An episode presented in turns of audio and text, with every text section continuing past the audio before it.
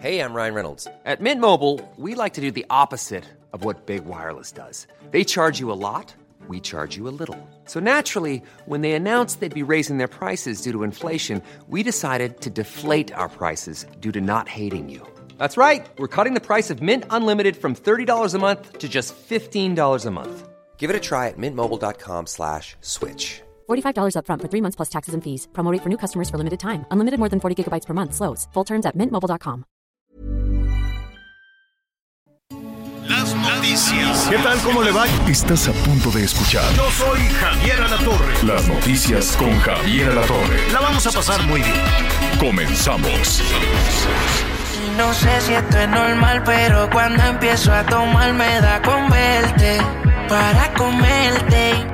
Y no sé si esto es normal, pero cuando empiezo a tomar me da con verte para comerte. Y mientras yo aquí la disco pensando en mi bebé, le mando fotos, pero ella ni me ve. Seguro está con alguien haciendo no sé qué. Si la ve. Gracias, muy buenos días. Me da mucho gusto saludarlo y por supuesto buenas tardes en algunas partes del país. Qué bueno que está con nosotros. Gracias, en verdad, gracias por acompañarnos. Estamos aquí listos ya con toda la información en las noticias con Javier Alatorre. En un momento más, el licenciado Javier Alatorre se va a estar enlazando con nosotros porque eh, está viajando hacia la zona, hacia la zona de Acapulco en Guerrero, como aquí le había comentado durante esta cobertura especial que estuvo realizando, pues se encontró, se encontró con una casa hogar, una casa hogar que evidentemente también fue dañada, también resultó afectada por el huracán Otis y evidentemente pues los niños los necesitan, los niños necesitan mucha mucha ayuda. El hecho es que junto con Fundación Azteca, junto con la licenciada Ninfa Salinas, pues el día de hoy le van a dar una sorpresa a todos estos pequeñitos. Literal, les van a estar adelantando la Navidad, así que en unos minutos más estaremos platicando precisamente con el licenciado Javier Latorre. Bueno, escuchábamos de fondo Vocation con Osuna y David Guetta. Es una canción que forma parte del álbum Cosmos, en donde precisamente David Guetta está participando. Y pues ahí está como una mezcla entre el reggaetón y un poco la música latina. No sé usted qué opine, no sé si le haya gustado, ya lo sabe. Por lo menos en los primeros, en los primeros 13 días ya llevan 1.6 millones de vistas en, You- en YouTube. Bueno, aquí me dicen que música electrónica, perdón por no ser especialista en estos, en estos géneros, pero bueno, es parte de lo que, lo que estamos iniciando el día de hoy. No sé si eres una melodía como para empezar ya las celebraciones de diciembre. Sé que todavía no estamos en posadas, pero me parece que ya por lo pronto las cenas de fin de año, las comidas con los amigos, seguramente empezarán a partir de este, de este viernes. Ahí vamos a escuchar un poquito más de esta canción. Tengo mi mente daña contigo y a olvidarlo le he conocido. Guardo en mi nota todos esos momentos, perdí el conteo de lo que he bebido y yo sé que algún momento va a comerte otra vez.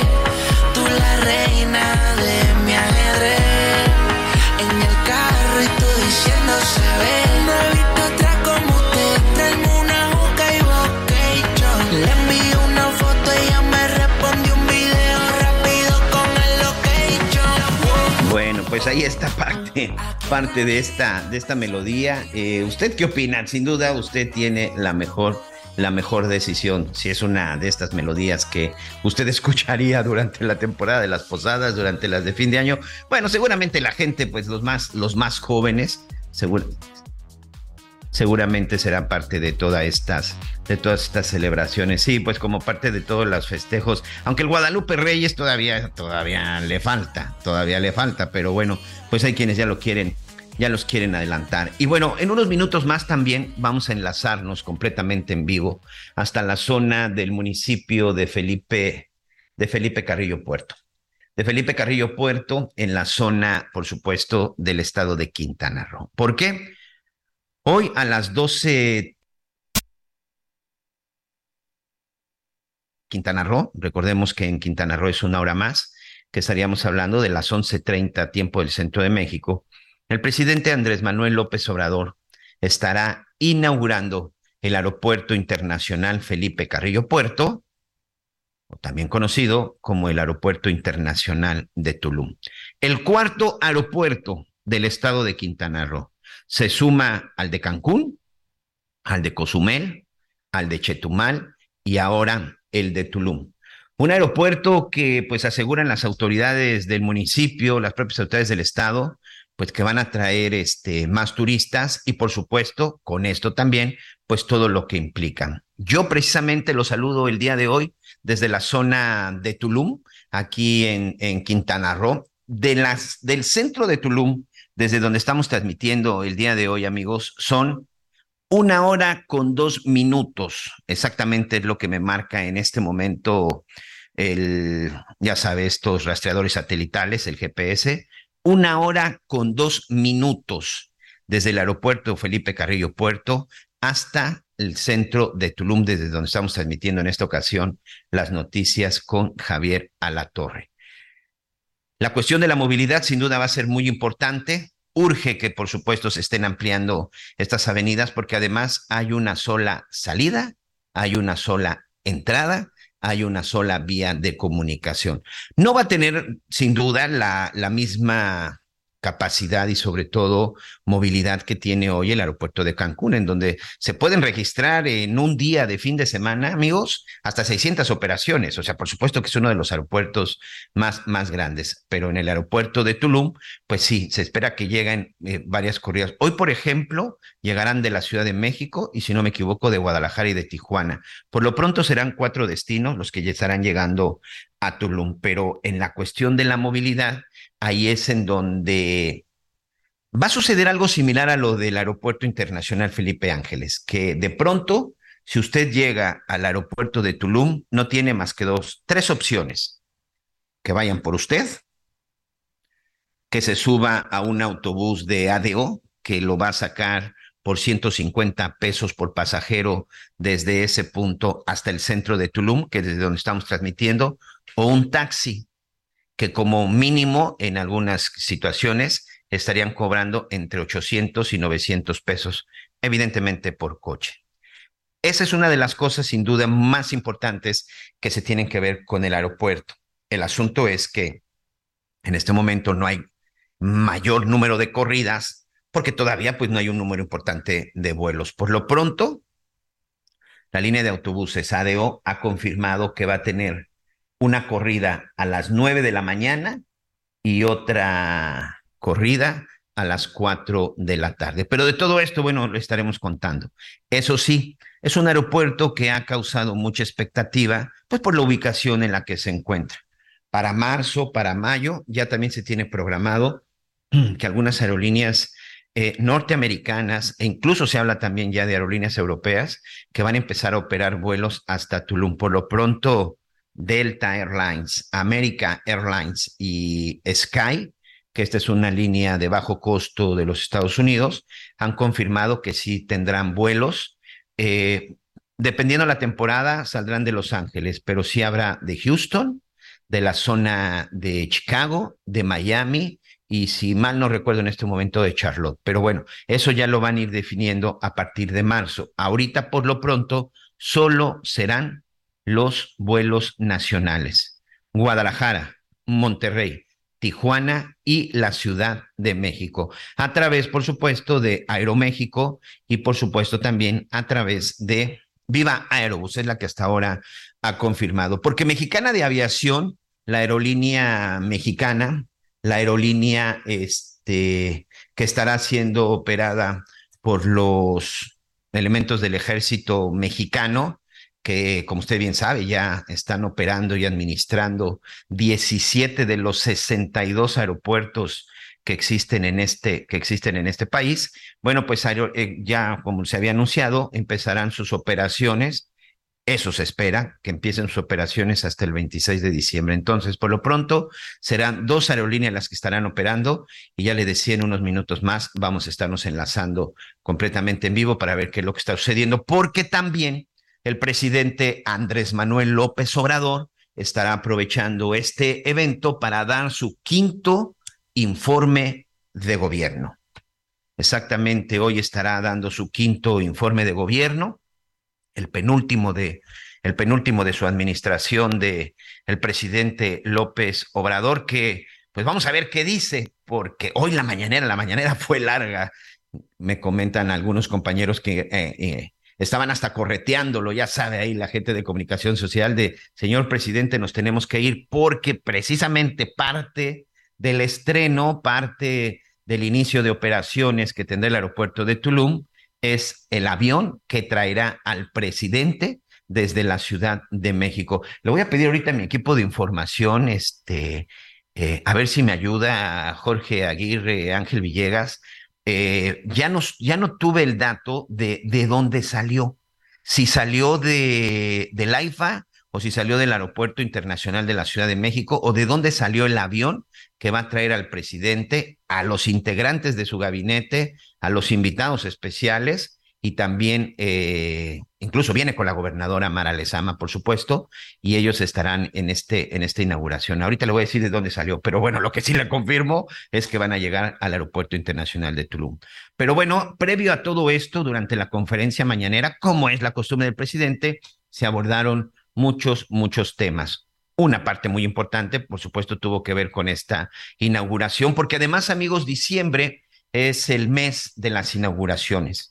Ahorita tenemos lo del aeropuerto de Tulum, tenemos, como le decía también, se espera que el 26 de diciembre empiece Mexicana de Aviación, el 15 de diciembre ya el primer tramo del, del Hotel Maya, que correrá precisamente desde la zona de Cancún hasta la zona de Palenque, me parece, que a la zona de Chiapas, de Escárcega, me parece que será ese primer tramo y posteriormente, bueno, se, se seguirán inaugurando.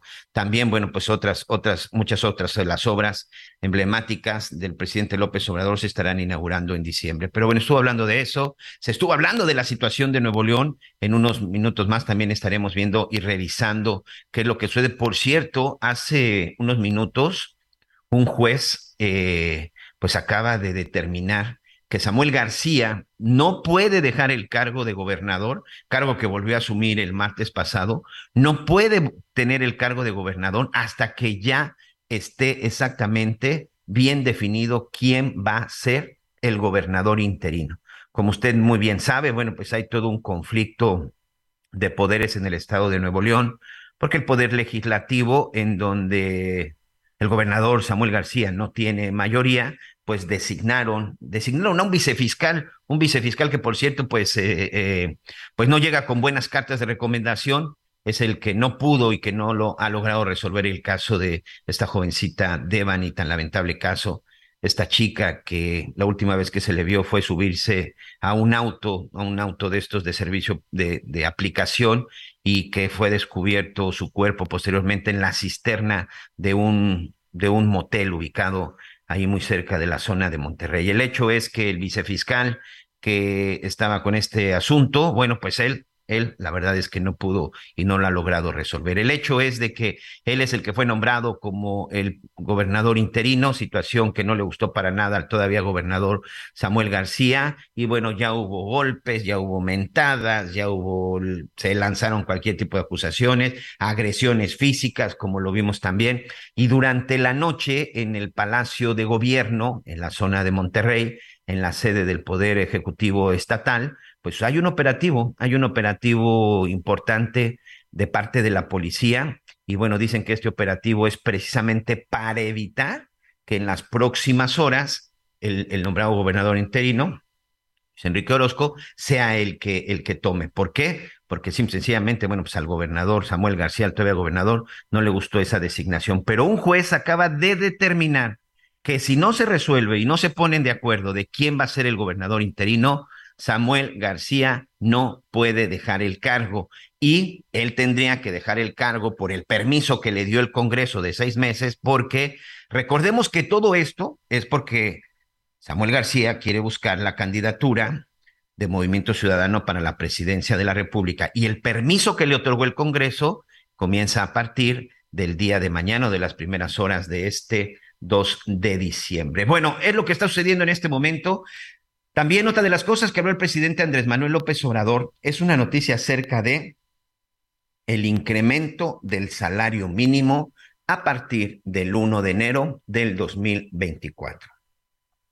Una noticia que, por supuesto, a mucha gente le da alegría, sobre todo la gente que sí tiene su salario tasado en salarios mínimos, pues por supuesto es una gran noticia porque tiene un incremento muy, muy importante, amigos. La verdad es que sí es un incremento muy importante. Nada más recordemos que pues solo se aplica, insisto, para quien tiene eh, eh, un contrato en donde su salario parte de X cantidad de salarios mínimos, que normalmente sucede, por ejemplo, con la gente que está sindicalizada, con la gente que está contratada precisamente de esa manera. Pero bueno, pues quien tiene un contrato fijo con un salario fijo, pues ahí simple y sencillamente no hay cambios. Se calcula que son entre 6.5 y 7 millones de trabajadores los que se verían beneficiados con el incremento del salario. Pero escuchemos cómo lo anunció y cómo lo dijo el presidente Andrés Manuel López Obrador.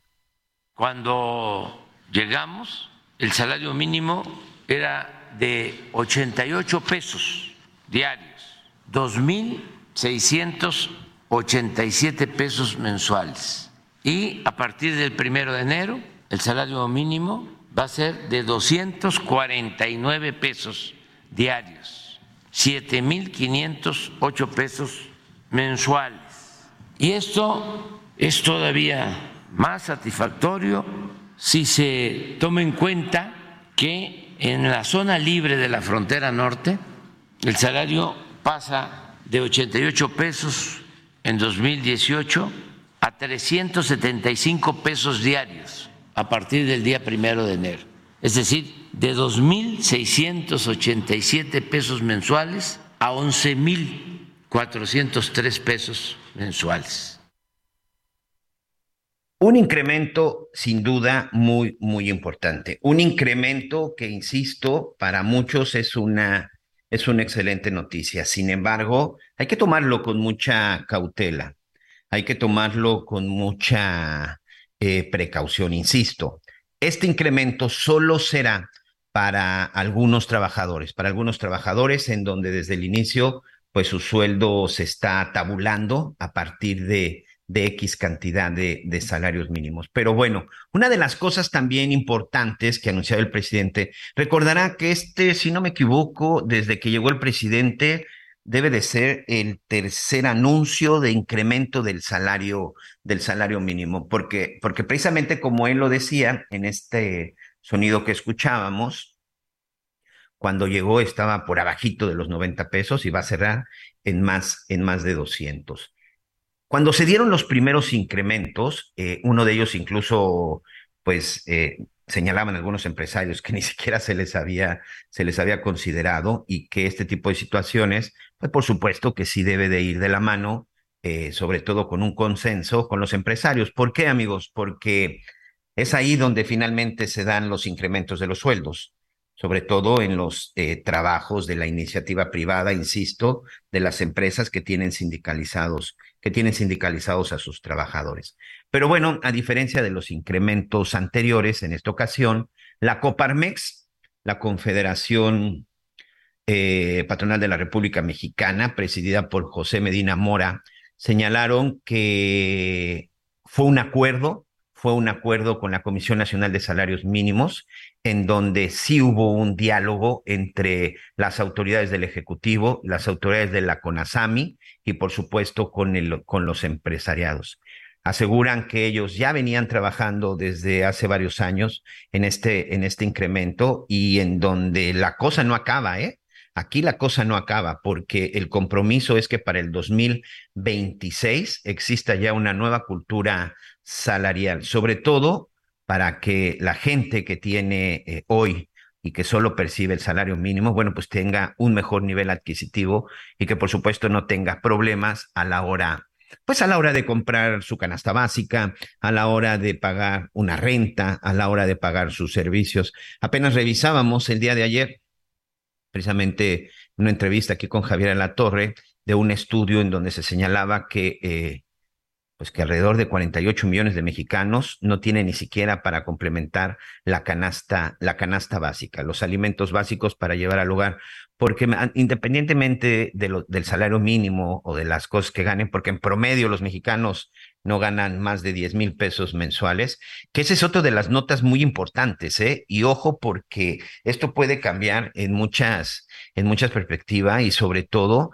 la situación de muchas personas. No sé qué vaya a suceder con alguna gente que está contratada con salarios de 7 mil, 8 mil o, o 9 mil pesos en algunas de las empresas, porque hoy con este, eh, pues, la determinación del salario mínimo, pues seguramente se empezarán a solicitar incrementos, pero ahí pues sí dependerá de la negociación que cada quien haga con su, con su jefe, ¿no? Con el, con el llamado patrón.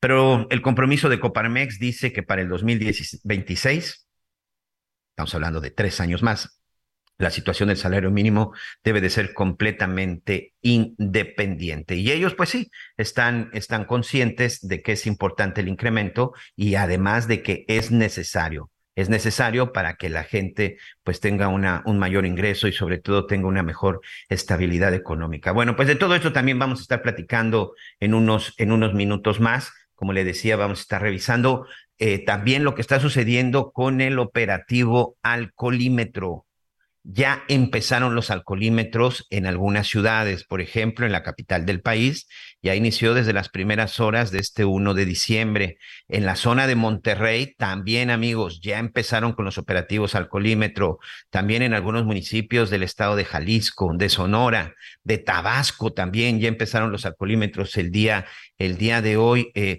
fíjense que acá sorprendentemente en Cancún, desde que se dio la conclusión de la pandemia, bueno, mejor dicho, desde que empezó la pandemia, desde que se anunció la pandemia, se suspendieron los programas alcoholímetro.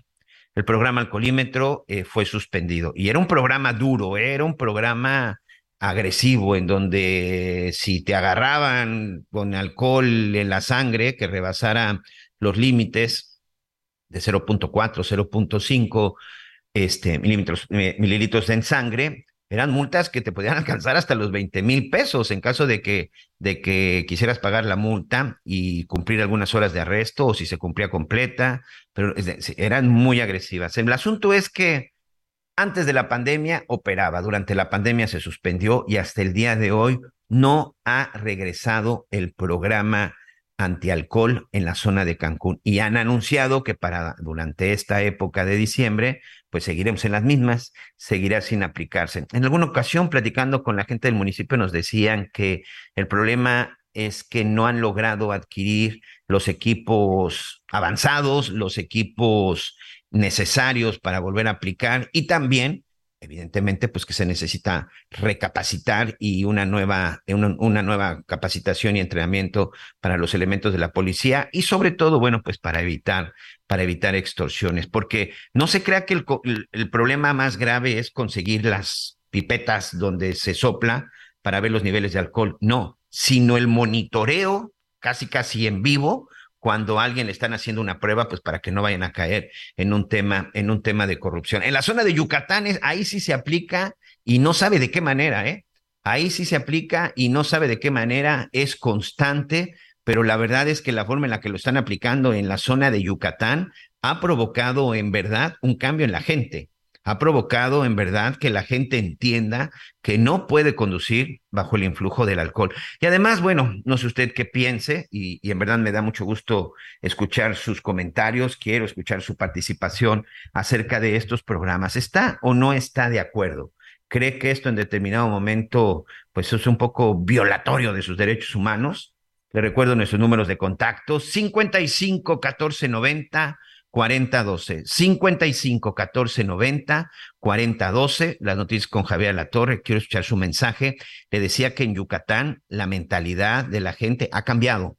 Ha cambiado porque ahora sí entienden que manejar en estado de ebriedad es un castigo y es un castigo en serio y que no hay vuelta de hoja. Como cuando se empezó a aplicar en la Ciudad de México, recuerdo en la época del doctor Manuel Mondragón y Calf, en donde no importaba el color, no importaba la raza, no importaba la clase social, no importara qué tan largo qué tan corto fuera su apellido qué tan influyente. el que rebasara los límites de alcohol al torito, amigos.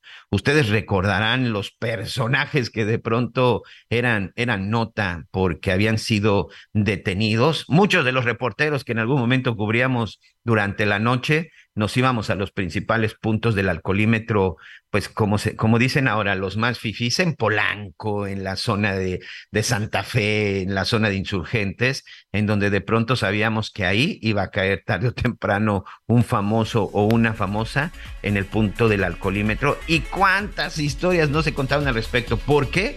Porque la aplicación del alcoholímetro en la Ciudad de México no es una broma es algo que ha sido muy en serio y que gracias a eso la verdad es que sí ha disminuido de manera importante los accidentes por consumo del alcohol. Bueno, pues todo esto vamos a tener hoy en las noticias con Javier Alatorre.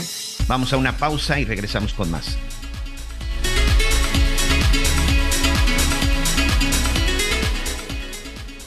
Conéctate con Javier a través de Twitter, arroba javier-alatorre. Sigue con nosotros.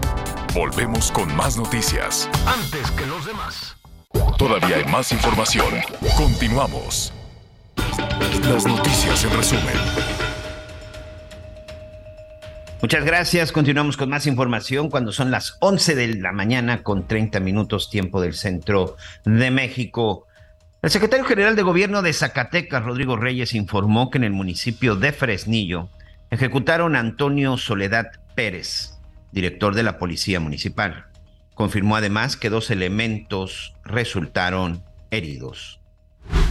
Familiares de los cinco jóvenes desaparecidos en Lagos de Moreno, Jalisco, informaron que fueron localizados los celulares de los jóvenes. De acuerdo con Juan Martínez Ibarra, padre de uno de ellos, los dispositivos fueron encontrados por la Fiscalía del Estado en una de las casas donde presuntamente fueron llevados tras ser privados de la libertad. La Universidad Anáhuac en Puebla informó que expulsó al alumno de preparatoria que golpeó a un guardia de seguridad en el fraccionamiento Lomas de Angelópolis. En un principio el estudiante había sido suspendido y tras la revisión del caso se determinó la expulsión del joven de la institución educativa. Hoy el dólar se compra en 16 pesos con 71 centavos y se vende en 17 pesos con 66 centavos. Muy bien, bueno, pues continuamos, continuamos con más información. Eh, déjeme comentarle que me dicen que fue del AIFA, del Aeropuerto Internacional Felipe Ángeles, de donde habría salido el, la aeronave que, que trae. No sabemos si ya llegó. En teoría el evento empezaba a las 12.30 de hora de Quintana Roo, 11.30 tiempo del centro de México, el evento de la inauguración iba a iniciar, iba a iniciar o estaría, o ya tendría que haber iniciado. Pero bueno, el hecho es que me dicen que, eh, que aún no comienza. Ha sido muy complicado, ¿eh? Nosotros estuvimos por la mañana y la verdad es que hacia, para llegar a esta zona del aeropuerto de Tulum, eh, como le decía, pues para empezar, del centro de Tulum es una hora, dos minutos, pero además no hay señal es muy complicado llamar por teléfono, es muy complicado tratar de llegar a este, a este lugar. Tenemos por ahí algunos de nuestros enviados, pero hasta el momento ha sido, ha sido imposible. Incluso nuestro compañero Irving Pineda, que viene también viajando, bueno, no nos hemos podido comunicar con él, no hemos logrado establecer esa, esa comunicación, pero en cuanto inicie el evento y sobre todo en cuanto ya tengamos confirmada la llegada del presidente a la zona de Quintana Roo, bueno, pues de manera inmediata nos estaremos, nos estaremos enlazando. También lo que el día de hoy ya se ha empezado a comercializar y que también ya se está, que ya se está vendiendo, bueno, pues resulta que son los boletos, los boletos para el tren Maya los boletos para el tren Maya, bueno, pues aparece ya, también ya se van a empezar a poner a la venta. El primer tramo del tren Maya estará funcionando a partir del 15 de diciembre, amigos. Así que, bueno, pues si usted este, pues quiere quiere experimentar, quiere probar este, este tren, bueno, pues ya usted se puede meter para ver ahí el costo de los boletos. Ahorita vamos a tratar de meternos a la página y ya estaremos comentando acerca de qué es lo que están, de qué es lo que está, eh, de lo que se está vendiendo y sobre todo qué es lo que está revisando. Bueno, en este momento no está llegando mucha información, pero es una información que nos está llegando precisamente del por qué no ha iniciado el evento del presidente, pero En cuanto tengan, tengamos más datos y más confirmación, bueno, ya le estaremos, ya se lo estaremos este, comentando. Eh, ok, vamos a esperar, vamos a esperar la confirmación. Tiene que ver el por qué no ha iniciado el evento del presidente. Parece que ya llegó, pero tuvo que hacer una escala de, en la zona de Cancún. Pero bueno, en unos minutos más, en unos minutos más, este, en cuanto tenga ya la información con nuestros corresponsales, le vamos a estar, le vamos a estar informando. Bueno, el día de hoy vamos a platicar acerca de este tema que habíamos eh, eh, ya iniciado en la semana, que tiene que ver con la violencia en contra de las mujeres. Tlalnepantla, ubicado en el estado de México, es uno de los municipios más habitados, es uno de los municipios que tiene una circulación muy importante, eh, tiene una población flotante eh, muy grande, porque hay muchas empresas, hay muchas fábricas. Y con todo esto, pues conlleva también pues una serie, una serie de problemas. Tlalnepantla es el quinto municipio en el tema de violencia en contra de las mujeres. El día de hoy quiero platicar con Gabriela Valdepeñas. Ella es representante popular precisamente en el ayuntamiento de Tlalnepantla de base en el Estado de México. Y bueno, pues también se ha trabajado y ha sido una ardua tarea que no ha sido sencilla, Gabriela, pero lo importante es que se trabaje para tratar de erradicar y sobre todo, bueno, pues evitar que más mujeres sean violentadas. Gracias y bienvenida a las noticias con Javier Alatorre. Muchas gracias, Miguel. Muchas gracias a ti, a toda tu audiencia y por permitirme eh, compartir esta información a través de tu medio. Pues efectivamente, eh, sí. sí, dime.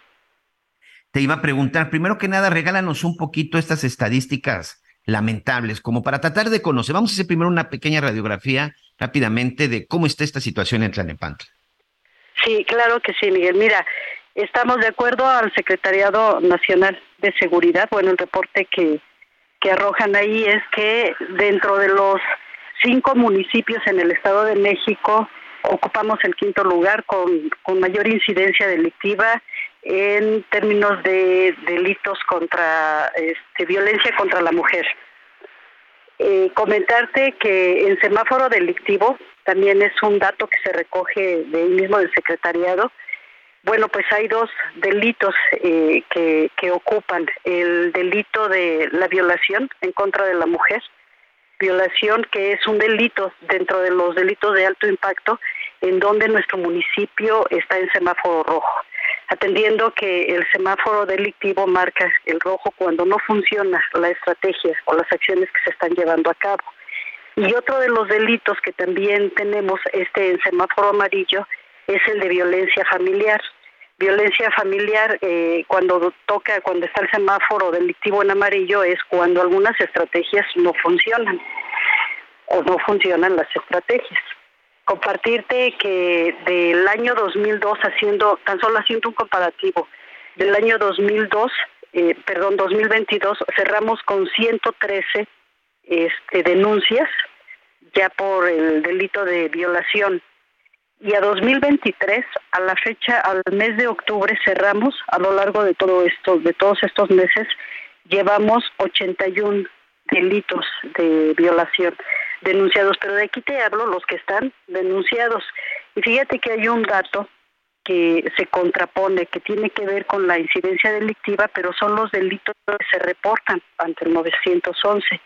Y tenemos nada más en delitos contra la mujer de reportes al 911 eh, nos reporta hasta el mes de octubre, o sea, a lo largo de todo, del puro mes de octubre, 170 deportes, reportes. Abuso sexual, acoso, hostigamiento sexual, violencia contra la mujer, 118 reportes, violencia de pareja 13, violencia familiar 25. Estos, decirte que incluso van a la cifra negra, es decir, quedan en una llamada pero es algo a lo que ya también no se le llega a dar continuidad. Entonces, más allá de los números que también se, se reflejan en el secretariado y que ya son denuncias y que ya llevaron todo un proceso, pues está lo que está en proceso, pero además todo aquello que no se denuncia. Entonces, en territorio vivimos un, en comunidad nosotros eh, vivimos, eh, pues se respira un ambiente de pues de que hay una violencia ya sistemática en contra de las mujeres aquí en nuestro municipio que bueno pues no vemos eh, no vemos claro ahí el, el tema del, del modo en el que el gobierno en turno o, quienes tengan que actuar en esto estén integrando la prevención en los diferentes sectores. En este caso, ¿qué se está haciendo o, qué nos está haciendo, qué se está dejando de hacer desde tu punto de vista, Gabriela, por parte, por parte de las autoridades? Es un tema que al final de pronto pareciera que hay autoridades que no quieren abordarlo, que no quieren reconocerlo y por lo tanto hay una poca acción de su parte para erradicarlo o incluso para apoyar a las mujeres que son víctimas. Así es, uh, así es, estimado Miguel. Mira, pues hay, hay un tema en donde sigue invisibilizándose. Esto bien dices, eh, se oculta o simplemente no se menciona, no se visibiliza que hay esto, hay, hay, hay como eh, permítanme decir este término parchaditas a través de, de casas naranja, en donde uno se acerca a las casas naranja y resulta que son casas de cultura, que nada más fueron, las pintaron, pero la gente que está ahí pues no tiene ni idea de qué es el trabajo que estarían llevando como Casa Naranja, que tiene que ver con acompañamiento, con atención a víctimas, este, el hecho de que también en el Poder Judicial tenemos un problema de revictimización, pues las mujeres se abstienen de, acudir ante el Ministerio Público, pues porque antes de, todo esto, si no van golpeadas o en su defecto, si llegan, pues eh, que es evidente el, maltrato, pues hay una serie de cuestionamientos en donde lo que hacen es inhibir a la mujer para que dé continuidad a la denuncia. Entonces, ¿qué hay? pues de entrada falta de sensibilidad, eh, no hay claridad en el tema de cómo entrarle a la prevención, se mantiene al margen a las organizaciones de mujeres, a las organizaciones civiles, cuando ellas son las que traen el pulso de, en las comunidades, cómo, cómo está este problema, pues son quienes pudieran estar ayudando en todo este trabajo de acompañamiento, desde el simple hecho de tener un dato preciso de, la, tener un dato preciso de la violencia que se vive en los hogares. O sea, el tener claridad en cuáles son los números para que eso nos permita pues entrar con una serie de, acciones y desde luego acompañamiento desde las comunidades, de las, de las organizaciones civiles, de mujeres. Por supuesto, es muy importante tener el diagnóstico, es muy importante tener los, los síntomas como como de pronto se puede tener una enfermedad, pero en este caso, bueno, pues este delito, pues para saber por dónde atacar, para saber por dónde erradicar. Me parece que es mucho un tema de información, pero no sé si también de pronto de, de humanización por parte de las autoridades, que sean un poco más empáticas. No sé si en Tlalnepantla exista un área especial para la atención de estos delitos y sobre todo que ayuden ayuden a las mujeres, porque muchas mujeres no denuncian porque se sienten solas, porque tienen miedo o porque no saben incluso, Gabriela, cuando son víctimas. Hay mucha gente, muchas mujeres que por desgracia hoy siguen normalizando que las traten mal, que las golpeen, que les, que les limiten, que, que, que les prohíban incluso hasta cómo vestirse. Claro. Sí, claro, hay, hay un instituto de la mujer que, bueno, es a través del instituto en donde debiera estarse canalizando el, eh, a dónde conducir a la mujer cuando llega con el daño. Creo que es el primer contacto que se tiene en el caso de aquellas mujeres que llegan a denunciar o que incluso vecinas, vecinos, cuando hay una pequeña red en su entorno, pues llegan a, percatarse de esto y se denuncia. Entonces, el primer contacto y de ahí ya la canalización, la agencia del Ministerio Público, bueno, trabajo de acompañamiento que debiera hacer. Pero fíjate que aun cuando tenemos estas instituciones, pues no hay una respuesta. Es, es curioso, es eh, lamentable saber que se tiene un mapa termodelincuencial, un horario incluso, este, un reloj termodelincuencial. Es decir, en el municipio se tiene claro en qué comunidades es en donde tenemos la mayor incidencia de los delitos contra la mujer. Al tener claridad en, el mapeo, pues en, estos temas, el que no podamos o el que no se haga nada por entrar y bajar la incidencia o por trabajar para inhibir esto, pues ya es delicado. Es decir, sí, falta de sensibilidad, sí, falta de difusión eh, de aquellos eh, lugares en donde pues podamos acudir y tener un trabajo de acompañamiento, de asesoramiento, pues de lo que se necesita cuando una mujer es violentada o incluso los hijos y la mujer. Y te quiero pasar también este dato. Las colonias que tenemos aquí en nuestro municipio con mayor incidencia de violencia contra la mujer, que también es un dato que recogimos de gobierno del Estado de México, la colonia Tenayo Centro, colonia Planepantla Centro, colonia Lázaro Cárdenas, colonia Jiménez Cantú, Rosarios, La Blanca, ahí tenemos la mayor incidencia de violencia contra la mujer. Pero además también aquí se cruzan algunas de estas comunidades con otro tipo de delitos. Entonces, yo parto de que desde la administración pública debieran generarse mecanismos pues hasta integrales, ¿no? Políticas integrales pues que revisen aquí cómo le podemos entrar. Están ahí los números, están ahí los datos con mucha precisión como para saber eh, o tener ellos claridad de por dónde podría entrarse. Pero son las comunidades con mayor incidencia y que es constante este dato. Muy bien. Bueno, pues ahí está parte, parte de lo que está sucediendo. Oye, este, Gabriela, quiero aprovechar que te tengo, que te tengo en la línea en estas épocas de elecciones, en estas épocas de cambios, en esta, en estas épocas de estar buscando otras posiciones políticas. ¿Tú no has pensado en hacer ese movimiento y buscar algún cargo? Me gustaría, pero hay que esperar tiempos. Desde luego, coordinar trabajos en, en nuestro municipio hemos venido trabajando desde hace ya muchos años, muchas décadas aquí en el, en el municipio específicamente. Yo soy oriunda de aquí de, Planepantla y tenemos claridad en, cómo está nuestro municipio. Eh, eh, desde luego tenemos claridad en que debe haber un trabajo desde la comunidad, romper ahí con algunas lógicas trabajan muchos de los políticos ya tradicionales, que tiene que ver con las acciones, con las políticas de impacto, con las políticas así que, que causan sensación y que no le apuestan a entrar de fondo a, al origen de los problemas. Entonces, claro, pues aspiraríamos a, a conducir los trabajos aquí en, en nuestro municipio, en torno al municipio. Pero pues bueno, ya los tiempos nos dirán y los mecanismos como militante yo de, partido, pues me ajusto a, esta parte, ¿no? De los tiempos, eh, los mecanismos, las convocatorias que se establezcan. Y pues esperaremos, pero claro que sí, estaremos ahí levantando la mano. Pues sí, ahí está, ahí está, hay que levantar la mano y sobre todo, bueno, pues estar muy pendientes de estas cuestiones. Vamos a esperar a los tiempos, vamos a dar los tiempos y si nos lo permites, ya te buscaremos cuando se den los tiempos a ver finalmente si sí pues está ahí levantada la mano para en determinado momento buscar la presencia municipal en Tlalnepantla, ¿no? Pues, pues, ahí estaremos y agradezco mucho eh, este esta, posibilidad de poder ahí compartir con ustedes.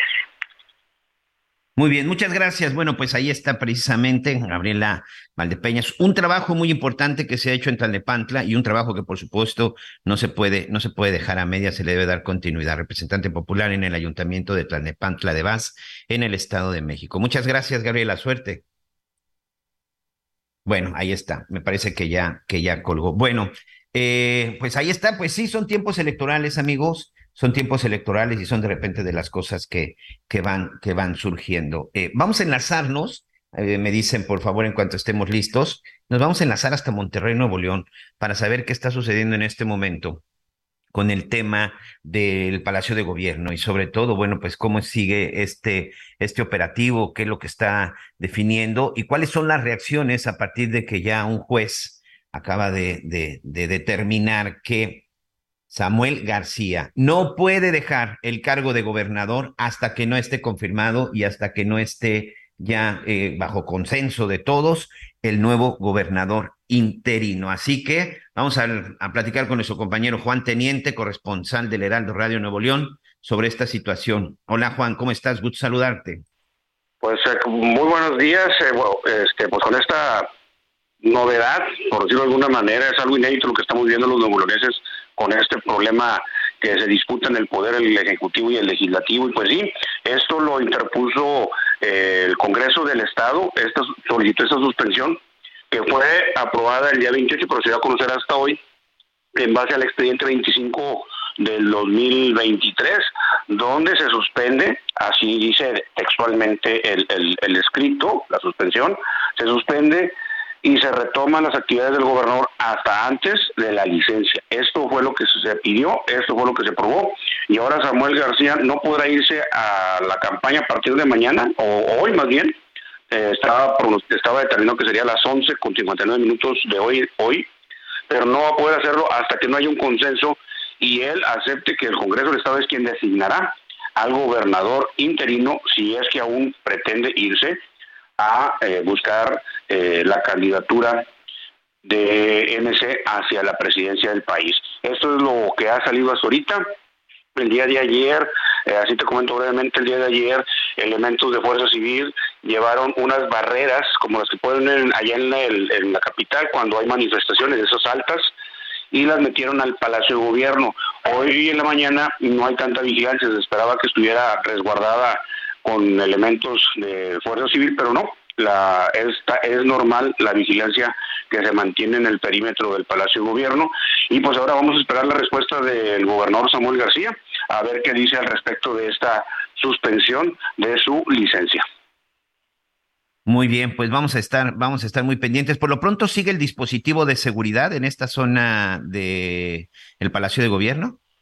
Mira, anoche que anoche alrededor de las 11 o 12 que, que, nos retiramos más o menos de ahí del Palacio de Gobierno, estas eh, barreras de contención estaban al interior del patio central, ahí las ahí las eh, resguardaron. Hoy en la mañana no hay no hay ninguna instalada eh, está la vigilancia normal, la que siempre ha habido en el Palacio de Gobierno, una patrulla a un lado, la otra, los elementos que están en, las, en los accesos principales, en los tres accesos principales del Palacio de Cantera. No se ven más elementos, no se ve que eh, esté reforzada la seguridad. Hasta este momento, no. Quién sabe en las próximas horas y dependiendo ahora con esa suspensión, qué es lo que vaya a, tomar Samuel y, eh, y que vaya a manifestar en los siguientes minutos o en las siguientes horas. Muy bien, muy bien, perfecto. Eh, cualquier cosa, pues nos estaremos comunicando contigo. Muchas gracias, Juan Teniente. Un abrazo para todos nuestros amigos en la zona de Monterrey, en Nuevo León. Estaremos a pendiente, estaremos a pendiente de la información. Muy bien, muchas gracias. Me parece que ya nos podemos comunicar con Irving Pineda. A ver si nos podemos comunicar. A ver, amigos, Estamos en espera de que empiece la transmisión y sobre todo que empiece el que empiece la inauguración de lo que es el Aeropuerto Internacional Felipe Carrillo Puerto de Tulum. Como usted bien sabe, estoy transmitiendo desde Tulum.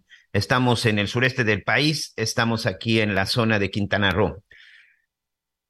Hasta este lugar nos ha llegado una información que estamos tratando de confirmar de este evento tenía que haber iniciado hace 22 minutos.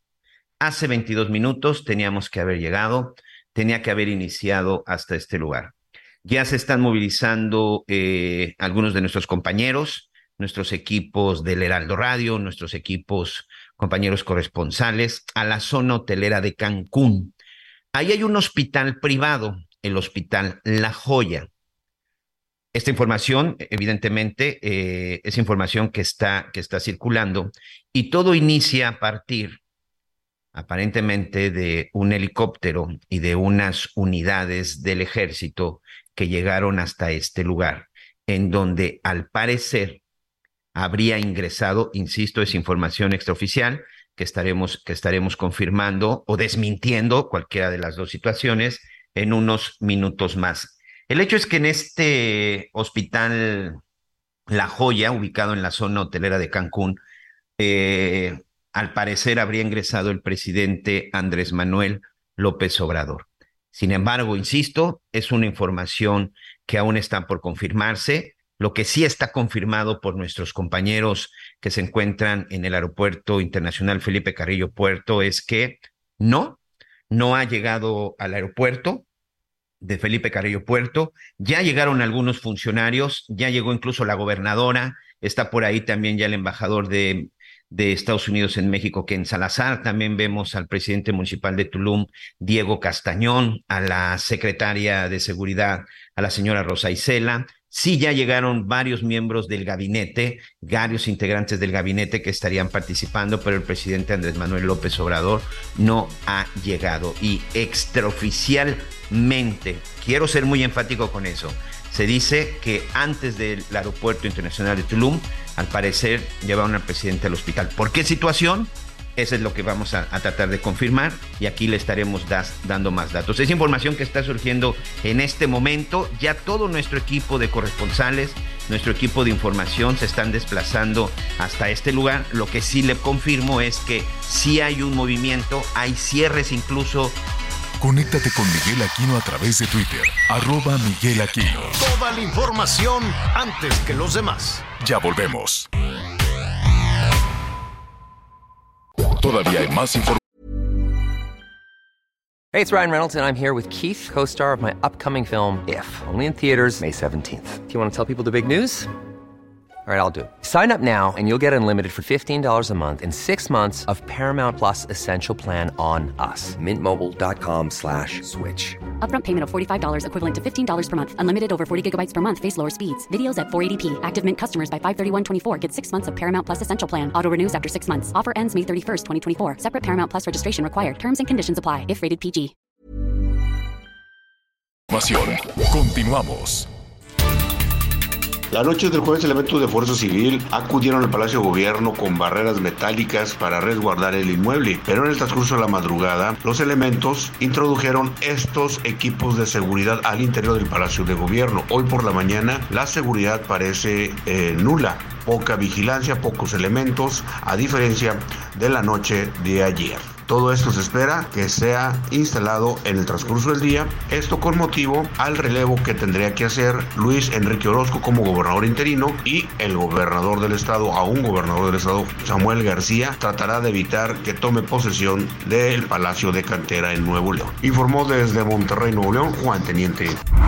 La tarde de este jueves se registró una balacera en el municipio de Zapopan, en Jalisco, que dejó como saldo preliminar dos personas muertas y dos lesionados, así lo confirmó la Fiscalía Estatal a través de un comunicado. Estos hechos se reportaron cerca de las 6 de la tarde en el cruce de las avenidas Tchaikovsky y Misión San Julián de la colonia residencial Plaza Guadalupe en este municipio, donde se mencionaban eh, múltiples detonaciones de armas de fuego. Al llegar al punto, elementos de la Policía Municipal localizaron a cuatro hombres con aparentes lesiones en diversas partes de su cuerpo, por lo que solicitaron la presencia de paramédicos quienes confirmaron que dos de ellos ya no contaban con signos vitales y los otros dos estaban lesionados. Fueron trasladados para recibir atención médica. Por ahora se desconocen las identidades de los lesionados y de los fallecidos, así como tampoco se conoce lo que generó este ataque. Desde Guadalajara, Mayeli Mariscal, Heraldo Radio por lo que solicitaron la presencia de paramédicos quienes confirmaron que dos de ellos ya no contaban con signos vitales y los otros dos estaban lesionados. Fueron trasladados para recibir atención médica. Por ahora se desconocen las identidades de los lesionados y de los fallecidos, así como tampoco se conoce lo que generó este ataque. Desde Guadalajara, Mayeli Mariscal, Heraldo Radio.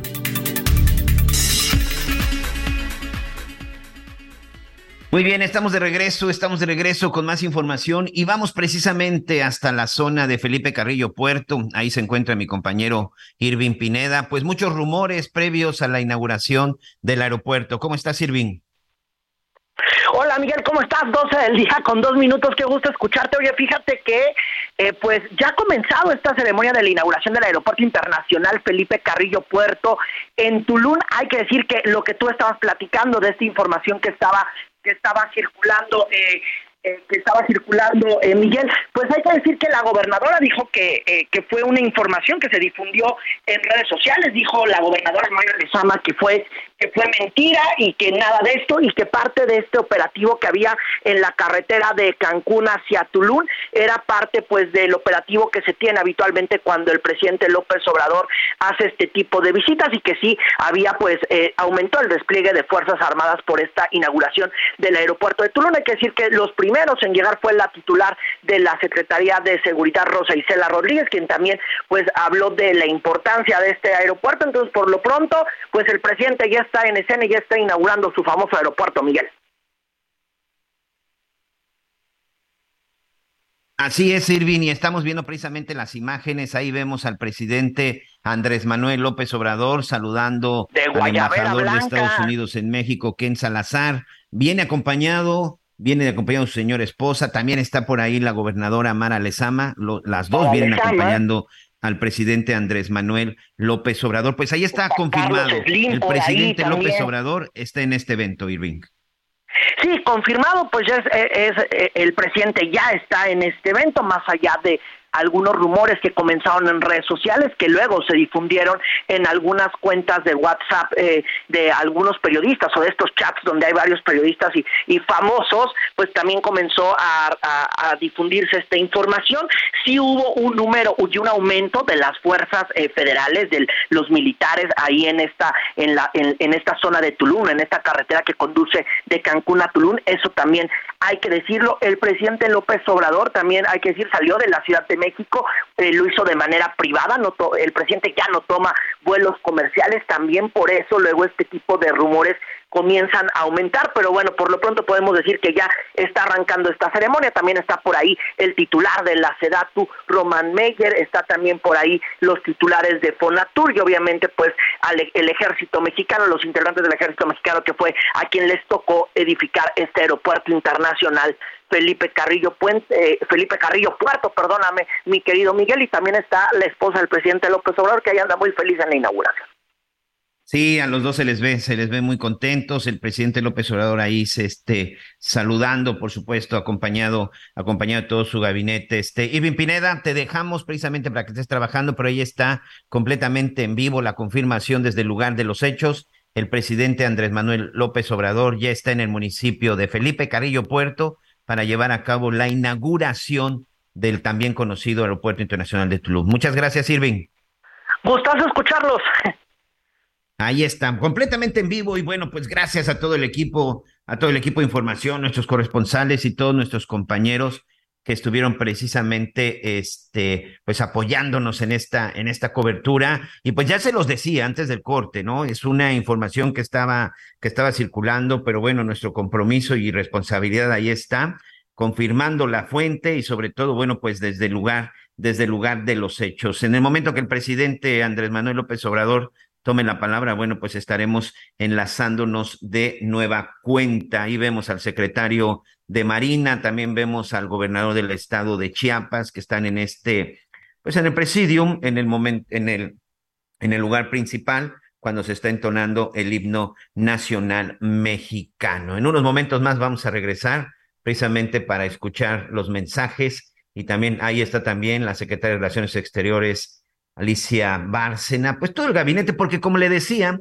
además de la inauguración del Aeropuerto Internacional Felipe Carrillo Puerto, bueno, pues también se va a llevar a cabo eh, el quinto informe del presidente Andrés Manuel López Obrador, su quinto informe de gobierno. Ahí está también el secretario de la Defensa Nacional, Luis Crescencio Sandoval. Muy bien. Eh, Vamos a tratar de enlazarnos con nuestro compañero Jaime Guerrero. Vamos a platicar hoy con Jaime Guerrero sobre lo que está, sobre lo que, eh, sobre todo de lo que va a suceder y de lo que se tiene previsto en la zona, en la zona de Nuevo León. ¿Qué dice de todo esto el Instituto Nacional Electoral?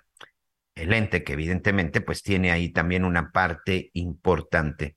El día de ayer el PRD pues se presentó, presentó ya una, una denuncia en donde se hablaba acerca de qué se puede y qué no se puede hacer por parte del gobernador Andrés Manuel López López Obrador. Y de todo esto, bueno, pues sobre todo para tener la certeza de, pues, hasta cuándo será el momento en el que el todavía gobernador, bueno, la verdad es que va a ser gobernador con licencia, porque la licencia que él pidió solo fue por seis meses. Entonces, Samuel García, no sé si se va mañana, pasado mañana o en un mes, y si finalmente decide buscar la candidatura o ir por la presidencia de la República, pues será será gobernador con licencia. Y pues ya, dependiendo del resultado, pues ya veremos si regresa a ocupar su puesto, su silla en el estado de Nuevo León o qué es lo que va a suceder con Samuel García. Jaime Guerrero, como siempre, amigo, especialista en Fuerza Informativa Azteca y sobre todo en las cuestiones electorales. Vaya tema, yo no sé si recuerdas algo parecido en algún otro estado, en algún momento en la historia democrática de este país. ¿Cómo estás, Jaime? Gusto saludarte. Saludos a todos, eh, muy buenas tardes. La verdad es que no, no por lo menos en los tiempos recientes. Cuando yo era estudiante allá por los noventas, de pronto se hablaba mucho de los conflictos particularmente postelectorales, en donde llevaban a tomar sedes municipales, eh, palacios de gobierno, eh, alguna vez incluso hice un trabajo sobre lo que ocurría en Michoacán, etcétera, pero vamos, eh, vivimos en un tiempo en donde los partidos políticos de alguna forma sus diferencias las han resuelto a través de las instituciones que ellos mismos han creado y que hemos venido siendo testigos, han dado pues eh, razones de pronto a unos, a otros, pero hasta ahí. Creo que lo que vimos particularmente con la irrupción al Congreso de Nuevo León, pues fueron imágenes que nos dejaron un poco eh, sorprendidos, como si de pronto eh, este país hubiera retrocedido no solo años, sino décadas. No sé si recuerdas también hace eh, ya muchos años, eh, por, por decirlo en términos de lo que tú y yo nos podemos entender, mi estimado Miguel, ya mayorcitos, aquella vez que incluso hasta algún barzonista entró a caballo a el recinto legislativo de San Lázaro, también en una irrupción muy sonada. vamos, a lo que voy es que en efecto lo que está pasando en Nuevo León no tenía registro en las últimas décadas. Y ojalá los partidos políticos pues eh, vayan por los eh, canales institucionales para resolver esta diferencia. Hoy el presidente decía no hay que sorprendernos porque estamos en un eh, país democrático que puede tener estas diferencias políticas. Es cierto, pero ojalá también los partidos políticos llamen a que las pasiones no se desborden ya que en efecto las tensiones, por muy eh, eh, escandalosas que puedan sonar, terminen resolviéndose por la vía institucional. Y ahí hay un conflicto, Miguel, en donde eh, depende de la parte en la que estés parado, pues vas a observar que, que las dos partes encontradas tienen sus argumentos jurídicos. Por eso creo que es importante porque no veo que por un acuerdo esto se vaya a resolver, sino que es muy importante que un tribunal electoral, por ejemplo, pueda resolver y darle razón hacia uno o a otro y ojalá los argumentos jurídicos que pudiera exhibir, por ejemplo, la sala superior, pues sean lo suficientemente de altura para convencernos de que tiene la razón. Una altura que la política en Nuevo León eh, no ha tenido ya lo decías tú, el primer caso y el primer detonante de esta situación, de esta crisis, es que hay un gobernador que fue electo democráticamente, que primero dice que no va a ir a buscar como su antecesor la presidencia y después le da la espalda a los ciudadanos que lo eligieron. Alguien me podrá decir, ese gobernador tiene, tiene el derecho, y sí, tan derecho tiene que está estipulada la ruta por la cual institucionalmente puede pedir licencia. Aquí el otro error de Samuel García fue que él quiso dejar eh, a su gobernador interino, algo que viola la soberanía del Congreso de Nuevo León, eh, tanto que el mismo Tribunal Electoral dijo, eh, señor Samuel García, quien tiene que designar al gobernador interino es el Congreso de Nuevo León.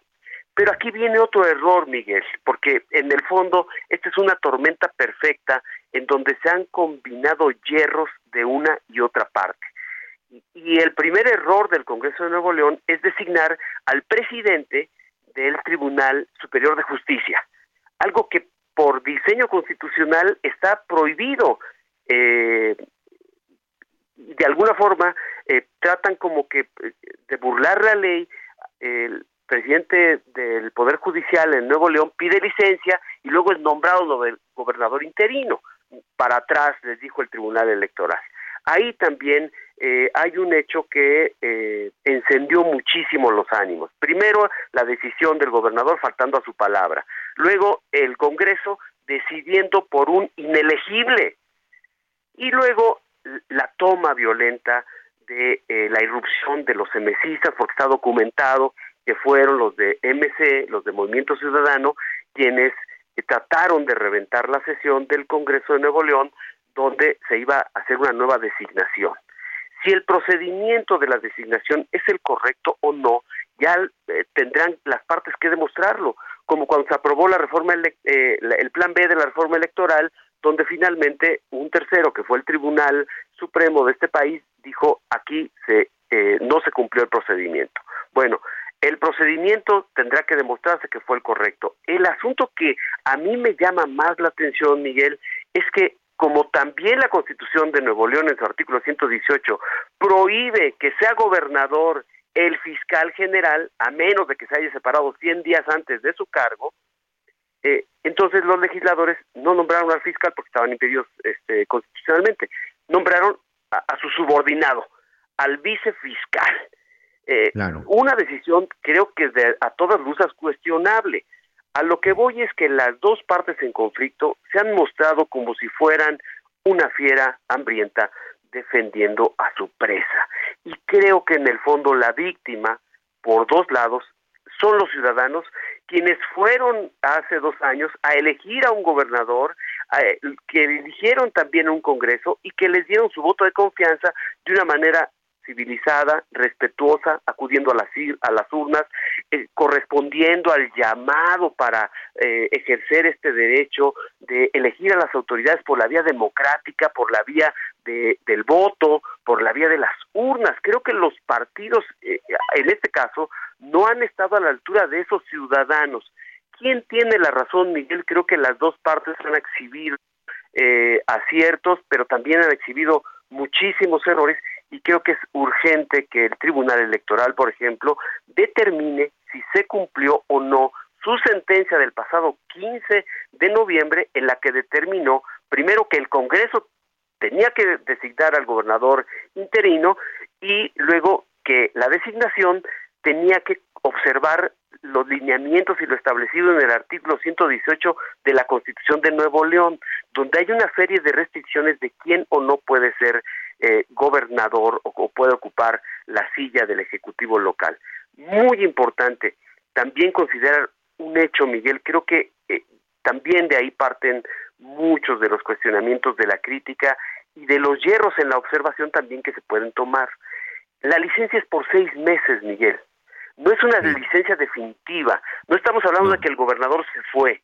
Eh, no me quiero adelantar a qué pasaría si el gobernador gana o pierde la elección, porque ya sabemos que es aspirante presidencial. Vayamos al hecho concreto de una licencia de seis meses. ¿Qué va a pasar? ¿O qué? Sí. Eh, simplemente para decirte esto, eh, esto muy muy rápido, Miguel. Eh, el, eh, las eh, dos instituciones, tanto el Poder Ejecutivo como el Poder Legislativo, emanan de una voluntad democrática, de una voluntad ciudadana. Y los ciudadanos eligieron como gobernador a Samuel García. El asunto es que aquí, perdóname por la simpleza del ejemplo, es como cuando el matrimonio. Alguien se casa con la otra persona eh, en términos formales y directos, pero también te casas con la familia política de de tu esposa o de tu esposo de alguna forma. Los eh, candidatos a algún cargo de elección popular, digamos, no se mandan solos, no al menos en términos legales y jurídicos. Los candidatos tienen una plataforma que es presentada y debidamente registrada por un partido político y avalada por una autoridad electoral. Es decir, Samuel García gobierna bajo los principios y la plataforma electoral de Movimiento Ciudadano. ¿Qué pasaría si eh, un gobernador interino modifica una política de gobierno, aunque sea en estos seis meses? ¿Qué pasaría si un gobernador interino va en contra de la plataforma política que impulsó al gobernador en turno? Ahí creo también que en este periodo de seis meses, porque insisto, no es una licencia definitiva, se tiene que observar la coherencia con lo que decidieron los ciudadanos en las urnas. No solo votaron a Samuel García, votaron a un partido que le presentó, por lo menos en teoría y legalmente, porque así está registrado en los institutos electorales locales, una plataforma electoral. Creo que eso se tiene que observar y por eso entiendo de alguna forma también el reclamo del movimiento ciudadano de que no puede ser un gobernador interino que no corresponda a sus filas el que ocupe la silla de gobernador por lo menos durante los próximos seis meses. Imagínate que ese gobernador interino avala o sustituye programas que el partido ha implementado en el gobierno de Nuevo León a través del gobernador. O te cambia el gabinete. O te, cambia el gabinete, Jaime, que puede ser. sí, sí, sí. En efecto, eh, no sé si un gobernador interino tiene la capacidad de enviar una iniciativa al Congreso, pero bien podría no vetar, por ejemplo, una legislación aprobada por el Congreso que hoy sabemos que es de mayoría eh, eh, priista panista. Entonces, ahí en el fondo de todo el asunto, Miguel, hay un choque eh, de partidos. Y creo que eso es lo que también nos da una dimensión del carácter nacional que tiene este conflicto en Nuevo León.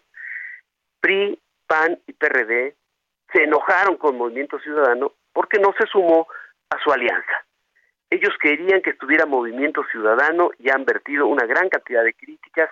Eh, le dicen a Movimiento Ciudadano que está trabajando a favor de Morena, exhiben, eh, digamos que, que esa falta de acuerdo no haya solidificado la alianza total de la oposición en contra de la llamada 4T.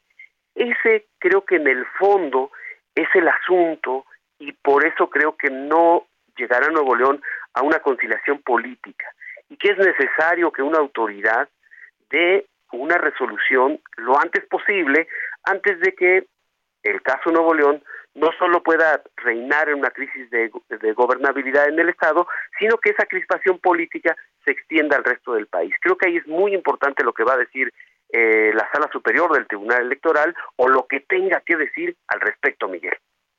Fíjate que esta parte es muy interesante hasta dónde son las facultades de un gobernador interino. Uno pensaría que gobernador interino o gobernador electo, este, pues podría tener las mismas facultades, porque en efecto esto es lo que puede suceder. Es más, hasta podría firmar un decreto en donde determine que ya no es interino, este Jaime.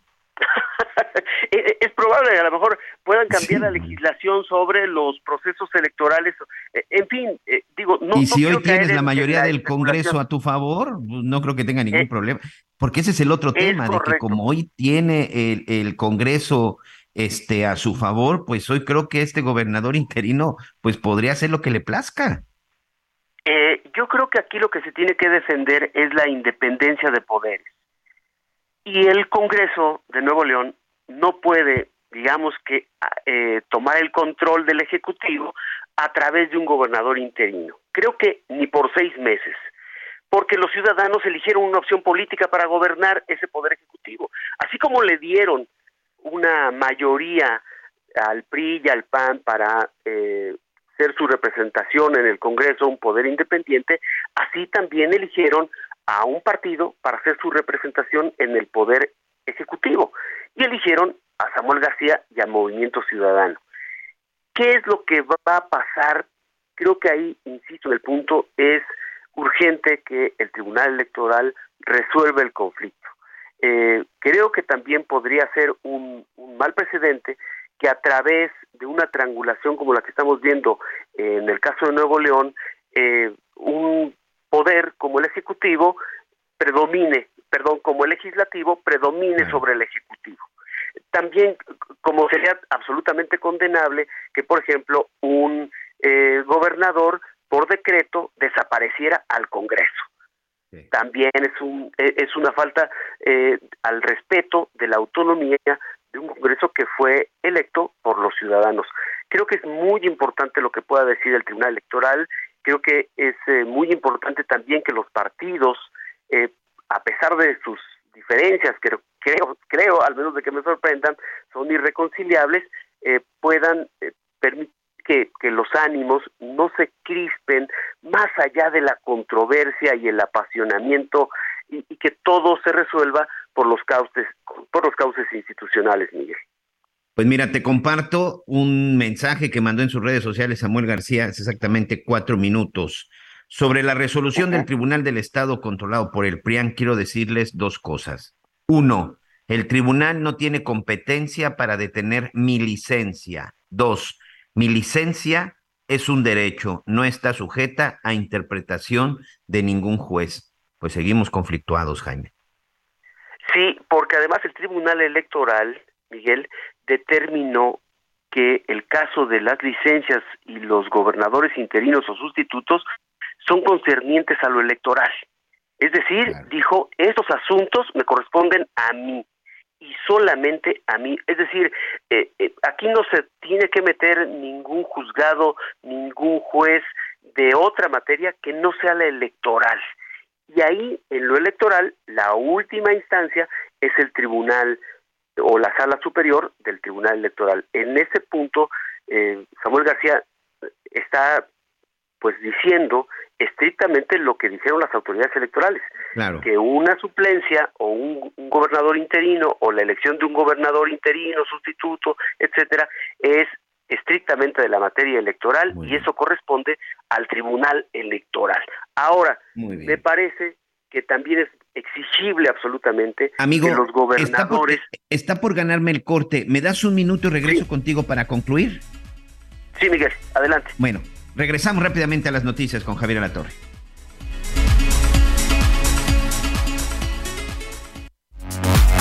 Tengo mi mente daña contigo y a olvidarlo lo he conocido. Guardo en mi nota todos esos momentos, perdí el conteo en lo que he bebido y yo sé que algún momento va a comerte otra vez. Tú la reina de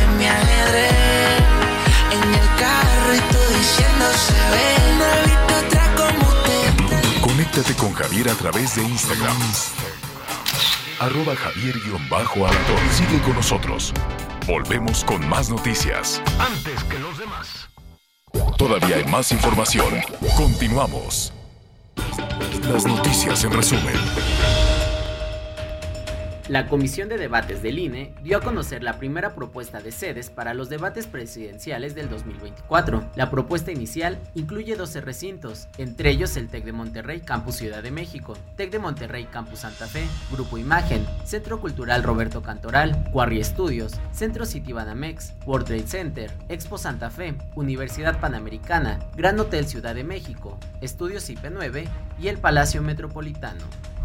El presidente Andrés Manuel López Obrador dio a conocer que ya fue enviada al Senado la segunda terna para vacante de ministra de la Suprema Corte de Justicia de la Nación. Volvió a enviar los perfiles de Berta Alcalde y Lenia Batres, mientras que como novedad incluyó a Erendira Cruz Villegas, quien actualmente se desempeña como abogada de la Secretaría de Cultura. La secretaria de Relaciones Exteriores, Alicia Bárcena, informó que la mexicana Ileana Gritsevsky fue liberada después de ser retenida por Hamas. En tanto, señaló que continúan trabajando para la liberación del segundo mexicano retenido. En México, solo el 26% de los niños de 2 años de edad y el 40% de un año cuentan con esquema completo de vacunación. Esto se informó durante el foro de vacunación para la niñez, Si Podemos. Afirman que esto se debe a que las vacunas no están llegando principalmente por falta de un financiamiento sostenido, la ausencia de coordinación interinstitucional e intergubernamental y la corresponsabilidad de los padres. Si usted padece de miopía o astigmatismo, libérese de esos lentes en OmniLáser. OmniLáser, siempre a la vanguardia de adquiriendo la última tecnología para ponerla al alcance de sus pacientes. Ahora, además del equipo Amaris, trajo desde Alemania a la Ciudad de México el primer equipo Visumax para clínicas privadas. Marque en este momento a Omniláser al 55 11 07 1007 para que reciba el 50% de descuento en su consulta. El equipo Visumax tecnológicamente es lo más novedoso. Es un equipo alemán que permite corregir la miopía y el astigmatismo con láser, sin el uso de navaja y evitando generar el ojo seco. Libérese de esos lentes en Omniláser, ahora sin navajas y sin generar el ojo seco. Marque en este momento a Omniláser 55 1107 1007 para que reciba el 50% de descuento en su consulta.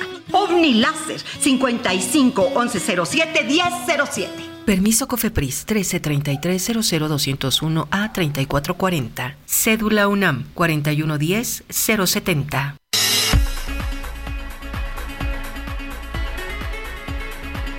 Muy bien, continuamos con más en las noticias con Javier Alatorre. Gracias y una disculpa Jaime Guerrero. Estamos platicando con Jaime Guerrero, nuestro compañero de Fuerza Informativa Azteca y por supuesto un especialista en estos temas, en estos temas electorales. Y platicábamos acerca pues de esta resolución que da, que da un juez del tribunal y sobre todo la respuesta de la respuesta de Samuel García Jaime en donde dice que pues no tienen por qué involucrarse, ¿no? Sí, este, Miguel, y la verdad es que le da la razón en ese sentido el Tribunal Electoral. No hay que, eh, el Tribunal Electoral que ya dijo que el asunto del gobierno de Nuevo León y de cualquier elección de gobernador sustituto, interino, etcétera, es un asunto de lo electoral y por tanto competencia estricta de los tribunales electorales, es decir, la sala superior. Es ahí donde se tiene que resolver el asunto y es también donde los magistrados tendrán que ver si se cumplió o no su sentencia del pasado 15 de, noviembre. ¿Qué dijo la sentencia? Que el, el gobernador interino de Nuevo León tiene que ser nombrado por el Congreso. Es una facultad exclusiva de los legisladores de Nuevo León y ahí no hay marcha atrás. Pero dijo también que procuraran los consensos. Y creo que ahí también hay que reprocharle a los legisladores del PRI y del, y del PAN que no hayan trabajado por lograr los consensos para hacer el nombramiento. Hay que reprocharle mucho a las partes en conflicto porque cuando para que haya un problema se necesitan dos. A unos hay que reprocharles no honrar su palabra y creo que en este momento y a estas alturas a los gobernantes a los gobernantes hay que exigirles que honren la palabra empeñada. Y hubo un gobernador que dijo, no haré lo que hizo mi antecesor. Resulta que a los dos años pide licencia para seguir el mismo eh, o la misma trayectoria. Eso, eso hay que reprochárselo constantemente a los gobernantes. No es posible, venimos de una tradición donde los gobernados eran eh, vapuleados absolutamente, minimizados, y los gobernantes prometían una cosa y luego hacían absolutamente lo contrario. Que eso, creo que eso hay que hoy más que nunca reprochárselo y hay también que reprocharle a los legisladores de Nuevo León que no hayan logrado los consensos, el consenso necesario para hacer una designación. Y también hay que reprocharle a Movimiento Ciudadano una irrupción violenta al Congreso. Me parece que eso es inadmisible y que no hay absolutamente ninguna justificación ni para la irrupción violenta ni para que entren ahí con el pretexto de que tienen que ser cuidados para que no haya una irrupción violenta, eh, no metan también a personal armado de la fiscalía a garantizar, pues digamos que la que la sesión eh, tomara cauce. Creo que hay mucho que reprocharle a los partidos políticos. Creo que los ciudadanos en muchas ocasiones han dado mucho más ejemplo de altura, de civilidad, de, respeto institucional y ojalá los, los partidos que están detrás de este conflicto pues vayan a los cauces institucionales y que sean las instituciones la que, resuelva. Muy bien, Jaime Guerrero, como siempre, amigo, muchas gracias. Gracias por tu por tu comentario, gracias por ayudarnos a tratar de entender este conflicto y pues ahora esperar a ver qué va a hacer Samuel García en las próximas horas. Jaime Guerrero, te mando un abrazo, amigo. Buen fin de semana. Muchas gracias, Miguel. Por lo pronto, ya Samuel García no lo podemos ver en los spots, porque como todavía... Ya los bajaron también, ¿verdad? Hasta el, 2 de diciembre. Todavía Samuel García es el gobernador. Su licencia entra en vigor el 2 de diciembre. Entonces, pues no puede ser gobernador y precandidato. Y ayer el INE dijo, me bajan esos spots porque es promoción personalizada. Algo que también no se entendía. Eh, y lo sabe muy bien Samuel García, no puede ser dos cosas a la vez. La ley, la autoridad es muy clara en ese sentido y creo que también ahí trató de aprovechar una ventaja eh, y, y trató de digamos, de ir más allá de lo que le permite de manera intencional, porque todos sabemos, todos supimos y todos vimos a partir de cuándo es su licencia y de repente nos sorprendía no solo verlo en actos, digamos, eh, si tú quieres todavía y bajo el concepto del encuentro con los militantes de Movimiento Ciudadano, etcétera. No, no, no, formalmente posicionado como precandidato en los spots de Movimiento Ciudadano. También eso hay que reprocharlo. Así es. Gracias, Jaime. En fin, Miguel. Te mando un abrazo, muchas gracias. Saludos a todos. Igualmente. Gracias. Ahí está Jaime Guerrero. Le recomiendo sígalo en sus redes, en sus redes sociales. Es muy claro y puntual con todos los asuntos que pasan, sobre todo en cuestiones en, cuestiones electorales. En unos minutos más, atención, todos nuestros amigos en la zona de Guadalajara, en el 100.3 de su FM. Vamos a platicar con las autoridades precisamente del municipio de la capital del estado de Jalisco sobre el inicio de este programa Alcoholímetro y por supuesto también para todos nuestros amigos que nos escuchan en el resto del país y que deciden pasar algunos días en la Perla Tapatía, sin duda un lugar hermoso también para pasar unos días en la época de en la época de Sembrina o si tiene usted familiares, por supuesto que toda esta información le va a interesar. Déjenme contarles, amigos, antes de, de, esta comunicación, que ya le decía, se llevó, se está llevando a cabo en este momento los discursos de la para la inauguración del Aeropuerto Internacional Felipe Carrillo Puerto, también conocido como el Aeropuerto de Tulum. Pero también hoy se pusieron a la venta ya los boletos para el tren Maya. Bueno, si usted tenía la intención de, de meterse para comprar eh, alguno de estos boletos, pues le tengo una mala noticia, ¿eh? Ya se acabaron.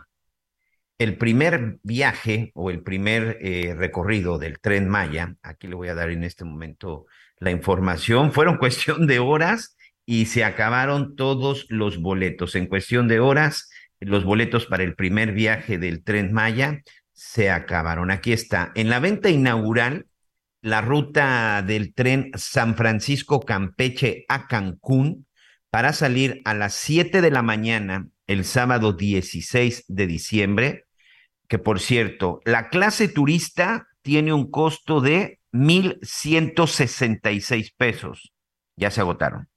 La clase Premier, que tiene un costo de 1.862 pesos, también ya se agotaron. Ahora pues hay que estar pendientes, hay que estar pendientes de qué otras fechas se estarán dando, pero por lo pronto, en el primer recorrido, se puede decir que en el recorrido de la ruta inaugural ya con pasajeros, pues ambos, ambos boletos en Premier y clase turista ya se agotaron y el primer recorrido que será el 16 de diciembre. Bueno, ya tenemos en la línea a Silvia Hurtado Castañeda, ella es la comisaria de la Policía Vial en la zona de Guadalajara, Jalisco. Muchas gracias Muchas gracias, oficial, por esta, por esta charla y sobre todo recordarle a nuestros amigos que viene esta temporada de fiestas decembrinas y que queremos que sea una fiesta y que no queremos problemas y que hay que comportarnos si tomamos una copita. ¿Cómo está? Gracias y bienvenida. Hola, buenas tardes. Así es. Inician las, los festejos decembrinos y la Secretaría de Seguridad del Estado, a través de la Comisaría Vial, pues incrementan el refuerzan el operativo Salvando Vidas. ¿Esto con qué objetivo? Pues evitar accidentes por alcohol. En este caso, ya lo decía seguramente muchos de nuestros amigos que nos escuchan alrededor de, de la zona de Jalisco y que vayan para allá, que no se les olvide, aunque vayan de turistas, aunque vayan de visita, se tiene que respetar la ley y a partir de cuándo y de a qué hora, eh, a qué hora estarán estos operativos. Muy bien, a partir del primero de diciembre hasta el 6 de enero es el, es el operativo conocido como Guadalupe Reyes, es, es cuando estamos trabajando con módulos fijos, volantas itinerantes, pues para, para tener este tipo de, de operativos donde tengamos ese control y evitar la siniestralidad por consumo o combinación alcohol-volante para que no se, para que nadie lo sorprenda, porque bueno, seguramente este, ya sabe, comisaria, nunca falta que a veces se quieren pasar de listo. ¿Cómo identifico, yo por ejemplo, que no vivo en Guadalajara y de repente estoy por ahí, cómo identifico estos retenes? ¿Cómo identifico una unidad que tenga que eh, hacerme esta revisión? ¿Cómo detienen y cómo identifico a los vehículos? Muy bien, son, son módulos fijos donde nuestras unidades tienen la rotulación de operativos salvando vidas. Igual los, las unidades itinerantes traen esa, esa rotulación donde, donde el operativo es exclusivamente a presencia de alcohol. Es decir, están plenamente identificados, se puede ubicar, por ejemplo, no sé, en la Avenida Libertad, ahí estará este retén, y si uno ve el retén, hay que orillarse. Así es, se les está, hay una, una zona de, de prevención donde nos está informando que existe un, un punto de control, el cual está totalmente identificado como, como el programa lo es, Operativo Salvando Vidas, donde se les va, donde hay personal que, que está prestando esa, esa labor donde se les da el ingreso, se les aplica la primera etapa de la prueba, se, se les informa que están ingresando al operativo Salvando Vidas, en el cual va, se le realiza una prueba por protocolo y en caso de ser positivo se le pasa con un perito y en todo momento se le da la explicación del procedimiento que se está llevando a cabo. ¿Cuál es la primera prueba? Es decir, eh, eh, ¿cuál es primero eh, la charla? El, ¿Hay que soplarle algún aparatito? ¿Se tienen que bajar del vehículo? ¿Cómo es el procedimiento? Se ingresan los vehículos de manera aleatoria. Se, le, se, les hace una entrevista donde el oficial se entrevista, les informa que está ingresando al operativo Salvando Vidas y por protocolo se le va a realizar una prueba, se le pregunta que si hay una ingesta de alcohol y después con un alcoholímetro a distancia se le hace una prueba cualitativa, el cual nos va a arrojar si es que existiera una presencia de alcohol. Si es así, se le solicita su documentación, se le pide que ingrese el vehículo a una, a un área de seguridad para que sea puesto en presencia de la perito certificada para que le realice la segunda etapa de la prueba, que es una prueba cuantitativa, donde nos va a cuantificar los grados que pudiera tener en su organismo. Y en base a esos grados es como, como se, se va a sancionar. Hay límites que son permitidos y está, está fraccionado la, la cantidad de alcohol a las sanciones. ¿Cómo se va a sancionar? Eso me parece que es algo que hay que dejar muy en claro. Por supuesto, la recomendación es, amigos, amigas, no esperen a que lo sancionen si toman, no manejen. Y eso primero hágalo por ustedes y después por el resto, el resto de la gente. Pero si toman, no manejen. Pero si lo hacen, ojo, porque ¿cuáles son las sanciones oficial? Así es, es generar esta cultura y las sanciones, hay límites que son permitidos, como se lo comentaba, de 0, de 0 a 0.25 estás dentro del límite permitido, siempre y cuando no seas un vehículo de transporte público, no, no sea una motocicleta o un vehículo de carga. Si ellos cero, ellos cero, ni 0.1, ellos cero. Exacto, cero tolerancia. Ah, si es un vehículo particular, tiene 0.25 permitido de 0.26 a 0.40 es solamente una sanción económica. Te retiras con tu vehículo, pero vas es sancionado eh, con un folio. Y de 0.41 a 0.65 la sanción es administrativa. Vas al, curva, es el Centro Urbano de Retención Vial por Alcoholimetría, donde eres, eres puesto en presencia de la juez de control. Ella va a imponer las horas dentro de esa fracción. Pueden ser de 12 a 24 horas y el vehículo va a un depósito. Una vez que cumplas con el tiempo en, curva, eh, se te entrega un oficio para hacer la liberación del vehículo. No hay multa, no hay amparo. Hay que cumplir las órdenes de arresto, sí o sí. Así es. Es inconmutable, es, es inconmutable la sanción. Si ya estás dentro de los límites para ser sancionado administrativamente, se tiene que cumplir el tiempo en curva para poder liberar el vehículo. Esto con la finalidad, pues, de generar esa cultura de evitar eh, la combinación alcohol-volante. Le robo un minuto más y, y, sobre todo para que todos nuestros amigos, insisto, que, que no les quede la menor duda, que no se digan ni se hagan los sorprendidos, aunque seguiremos aquí repitiendo durante no solo esta temporada, durante todo el tiempo. El alcohol y el volante es una pésima y mortal combinación.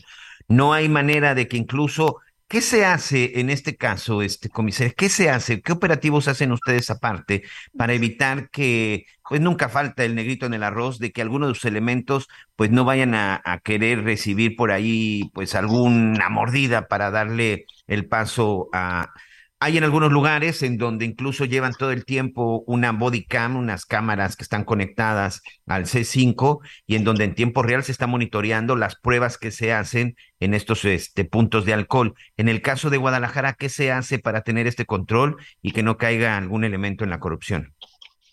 Así es, y de igual manera nosotros también contamos con esas cámaras que cada oficial aporta, pues, están encendidas y reflejan su, su servicio desde el inicio hasta el término para evitar ese tipo de, situaciones y, y la vigilancia, la vigilancia hacia los puntos de control. Muy bien, bueno, pues me parece que ahí está, ya lo saben, empezó hoy y termina, me imagino, como es Guadalupe Reyes, hasta el próximo 6 de enero, y así que la recomendación es simple y sencillamente, hay que respetar, hay que manejar con mucha responsabilidad y la principal, la principal responsabilidad es cero alcohol, cero alcohol, porque simple y sencillamente, créamelo, esto lo puede llevar a pasar una amarga Navidad. Silvia Hurtado Castañeda, comisaria de la Policía Vial en Guadalajara, Jalisco, muchas gracias. Gracias a usted. Muchas, muchas gracias. Bueno, pues ahí lo tienen nuestros amigos en el estado, en el estado de Jalisco, e insisto, también muchos de nuestros amigos de la zona de León, de la zona de Michoacán, de la zona de Colima, de Nayarit, incluso de la Ciudad de México, de la zona de San Luis, que de pronto también les gusta pasar sus vacaciones acá en la zona de Guadalajara. Hay que tener mucho cuidado. Y la verdad es que, pues mire, que no le preocupe el alcoholímetro, ¿sí? ¿Y cuál es la única forma de que no le preocupe el alcoholímetro? Pues si usted tiene la responsabilidad de, del volante, pues no tome, mejor, aléjese de, aléjese de la copita, aléjese de la sidra, aléjese del tequilita, si usted tiene la responsabilidad de manejar ahora, no tiene opción, usted es el único que puede manejar, pues mire, hoy con tantas opciones que hay de taxis de sitio, con los servicios de transporte de aplicaciones, y ahora, como también van a ser varias, varios días de fiesta, varios días de posada, pues a lo mejor un día le toca a usted, al otro día al compadre, al otro día al concuño, o no sé si usted vaya a tomarse también su cervecita con el, con el suegro, es decir, váyanse organizando, vayan dividiendo los días, o también el hecho, insisto, de que pues utilicen, utilicen los servicios de aplicación del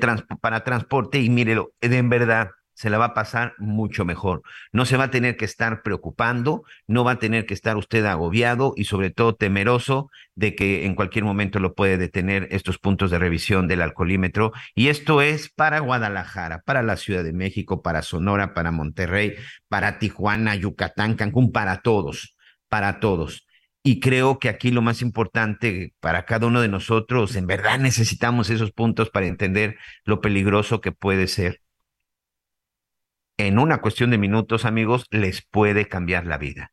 Les puede cambiar la vida o usted puede ser responsable de cambiarle la vida a otra persona. Así que hay que divertirnos, hay que disfrutar. Ya llegó diciembre, ya huele a ponche, ya huele a, fiestas navideñas, a fiesta de fin de año, ya huele a pavos, romeritos, bacalao, todas esas, todas esas opciones que, por cierto, vamos a estarle platicando en los próximos días cómo organizar una posada, la posada tradicional y además qué es lo que lleva el ponche, cuánto cuesta en este momento. Y mire que hemos tenido muchas respuestas a partir de lo que dimos a conocer de lo del sueldo, del salario mínimo. Mire, buenas tardes, deseándoles de corazón un feliz y reconfortante fin de semana.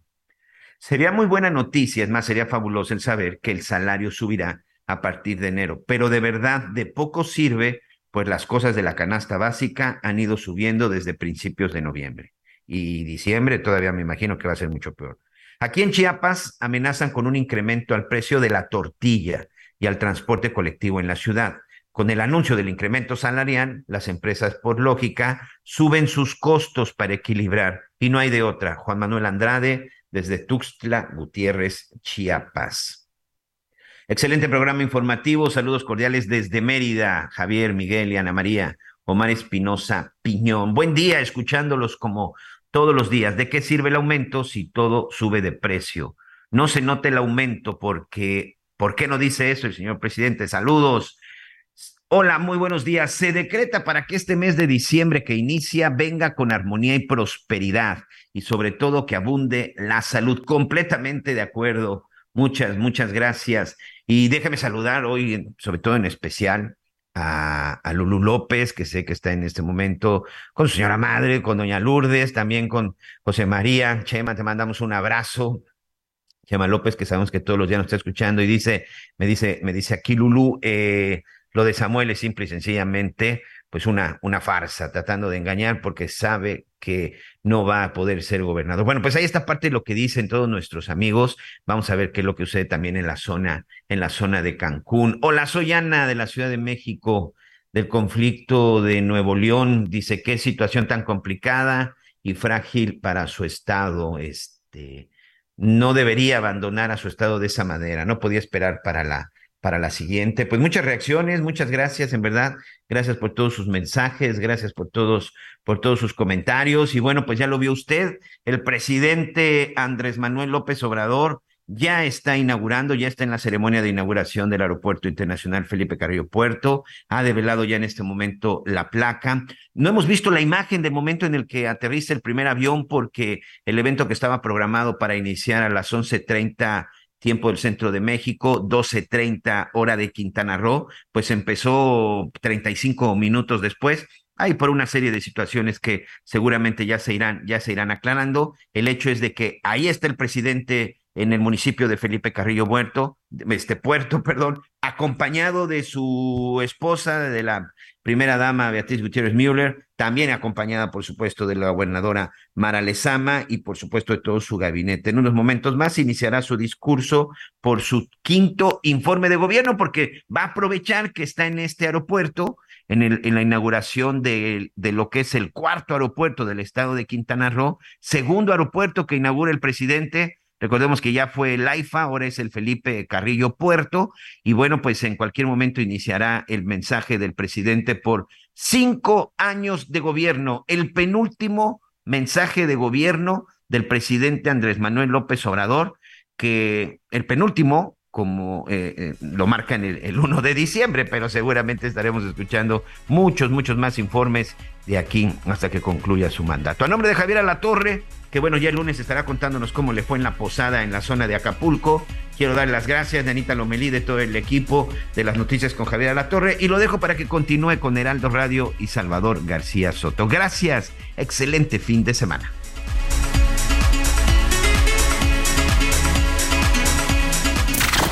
Gracias por acompañarnos en Las Noticias con Javier La Torre. Ahora sí ya estás muy bien informado.